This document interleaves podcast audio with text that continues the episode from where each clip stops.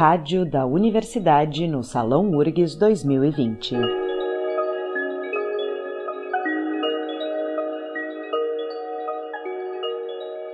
Qual a importância da ciência em tempos de pandemia e como as universidades estão atuando no combate à Covid-19?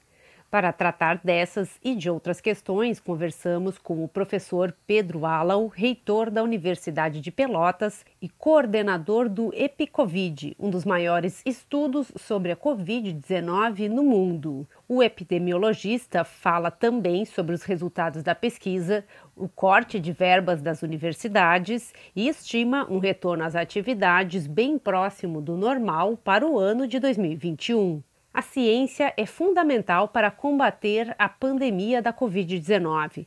Professor, essa importância vem sendo reconhecida pelos governantes e pela população? Certamente que a ciência é fundamental para combater a pandemia. Ela tem sido fundamental no estudo dos medicamentos, o que, que funciona, o que, que não funciona, ela tem sido fundamental no desenvolvimento das vacinas ela tem sido fundamental em estudos epidemiológicos, como que a gente conduz, uh, mas infelizmente nós estamos numa onda de negação da ciência.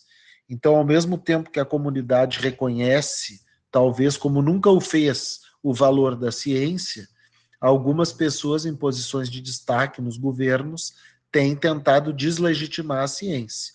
Então, a questão central é isso a ciência nunca esteve tão valorizada pela comunidade, pela população, mas ao mesmo tempo alguns governantes têm a tratado de forma completamente irresponsável. Professor, fale sobre a pesquisa EpiCovid. Que resultados foram obtidos até o momento?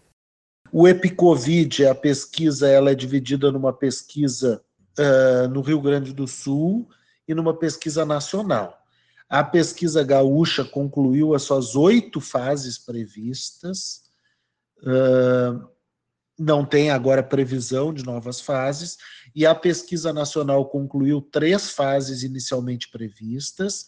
Agora concluímos uma quarta fase, após a interrupção do financiamento do Ministério da Saúde, conseguimos dinheiro externo do Todos pela Saúde e da FAPESP, e já conduzimos a quarta fase da pesquisa, ainda temos planejadas a quinta e a sexta fase. Sobre os resultados, na pesquisa gaúcha, o principal resultado foi uma, um crescimento da epidemia, chegando a um pico nos meses de agosto e setembro aqui no estado, ao mesmo tempo em que o pico da pandemia em outros lugares do Brasil foi muito antes, aqui no Rio Grande do Sul foi só em agosto setembro. Uh, a pesquisa mostrou também uma alta taxa de contaminação familiar. Então, aí havendo uma pessoa com teste positivo, 33% dos demais moradores da casa também têm teste positivo. Também existe uma discrepância entre as estatísticas oficiais e a prevalência estimada pela pesquisa. Então, existe uma quantidade grande de casos que não chegam a ser notificados. Lá no começo chegava a ser de 10 vezes esse número. Esses são os principais resultados da pesquisa gaúcha. E quanto à pesquisa nacional, quais foram os principais resultados? Sobre a pesquisa nacional, os principais resultados foram, primeiro, que a epidemia começou muito forte na região norte do Brasil, depois no Nordeste e no Centro-Oeste, no Sul, no Nordeste e no Sudeste, e por último no Sul e no Centro-Oeste. A região norte do Brasil foi o lugar onde a epidemia pegou com maior intensidade no país. Ah, a nossa pesquisa, o EpiCovid, mostrou que criança pega tanto coronavírus quanto adulto, que as pessoas mais pobres têm risco maior de infecção, que as pessoas indígenas têm um risco bem maior de infecção. Então, esses são alguns resultados centrais.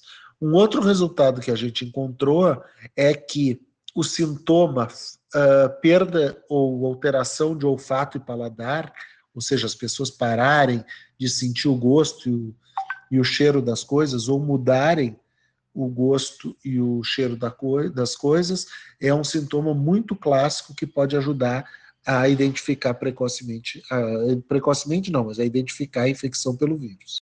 Professor, quando foi anunciado o modelo de distanciamento controlado aqui no Rio Grande do Sul, o senhor avaliou que o plano era bom, mas vinha em um momento errado, antes de entrarmos em uma curva descendente de contaminação. Passados quatro meses da vigência deste modelo, qual a sua avaliação sobre a flexibilização no Rio Grande do Sul? Sobre a questão do distanciamento controlado, naquele momento eu manifestei várias vezes, o distanciamento controlado era uma boa ideia, naquele momento não havia planos em outros lugares de retomada das atividades. O modelo de descansamento controlado uh, tinha vários pontos positivos, ele era gradual, ele levava em consideração diversos indicadores, então ele tinha vários pontos positivos. O ponto negativo inicial que tinha era de que ele era muito precoce. No meu entendimento é que tudo ali naquele modelo era um pouco antes da hora. A maior crítica que eu tenho em relação ao modelo de distanciamento controlado foi a politização que ele sofreu a partir do seu primeiro mês de uso. Quando começou aquela coisa das prefeituras poderem recorrer, das prefeituras quererem mudar o status das bandeiras, eu acho que ali o modelo se perdeu no ponto, sob o ponto de vista técnico e passou a ser um modelo com um ponto de vista mais político. Além de pesquisador e professor, o senhor atualmente é reitor da UFPEL. Como está sendo o funcionamento da universidade neste momento? A Universidade Federal de Pelotas foi uma das primeiras universidades do Brasil a parar durante a pandemia. Uh, e a gente só vai retomar aulas presenciais no ano que vem. A universidade está funcionando muito nesse momento Estamos com o semestre de ensino remoto já concluído e estamos começando o próximo semestre de ensino remoto. Então, a universidade não parou. Além disso, a universidade está tendo um papel decisivo no enfrentamento da pandemia. Né? A UFPEL participou da produção de álcool gel, a UFPEL participou da produção de máscara, a UFPEL participou da produção de pias portáteis, a UFPEL tem o hospital que é o hospital de referência da Covid em Pelotas, a, hospital, está conduzindo aí a maior pesquisa epidemiológica do Brasil sobre Covid, então as atividades da UFPEL não pararam e eu acho que nunca tiveram tão intensas como nesse momento. E apesar da relevância das universidades e de suas pesquisas, ensino e extensão, o governo federal anunciou um novo corte de verbas para a educação federal em 2021 como este corte impacta o FPEL? Realmente fomos, pegos de surpresa quando ficamos sabendo do corte orçamentário para 2021. Na verdade, já tem sido hábito, todos os anos a gente acaba tendo que defender o orçamento da universidade. Esse corte orçamentário inviabilizaria praticamente o funcionamento da universidade. No caso da UFPE, o corte foi de 21%, e nós vamos lutar aí nas instâncias adequadas para que esse corte não se materialize e a UFPEL continue com orçamento para poder conduzir as suas atividades. E diante dos primeiros resultados das vacinas contra a Covid-19, a pergunta que todos fazem é: temos perspectivas de uma volta à normalidade? Quando será? Eu acho que no primeiro semestre de 2021 já teremos vacina sendo aplicada em larga escala. Uh, não tenho como ter certeza o quão efetivas serão essas vacinas, ou seja, se serão vacinas que conferirão uma imunidade de longo prazo ou de curto prazo, mas eu acho que uh, o retorno ao que a gente chama de normal vai acontecer no ano de 2021. Eu acho que a partir do ano que vem as atividades normais, a gente vai estar tendo uma vida parecida com a normal, seja pelo final dessa primeira grande onda da, do coronavírus, uh, tanto por meio artificial, ou seja, com uma vacina, seja por meio natural também, porque a epidemia não vai durar tanto tempo no país. Então, acho que a gente pode contar que em 2021 as atividades vão estar mais próximas da normalidade.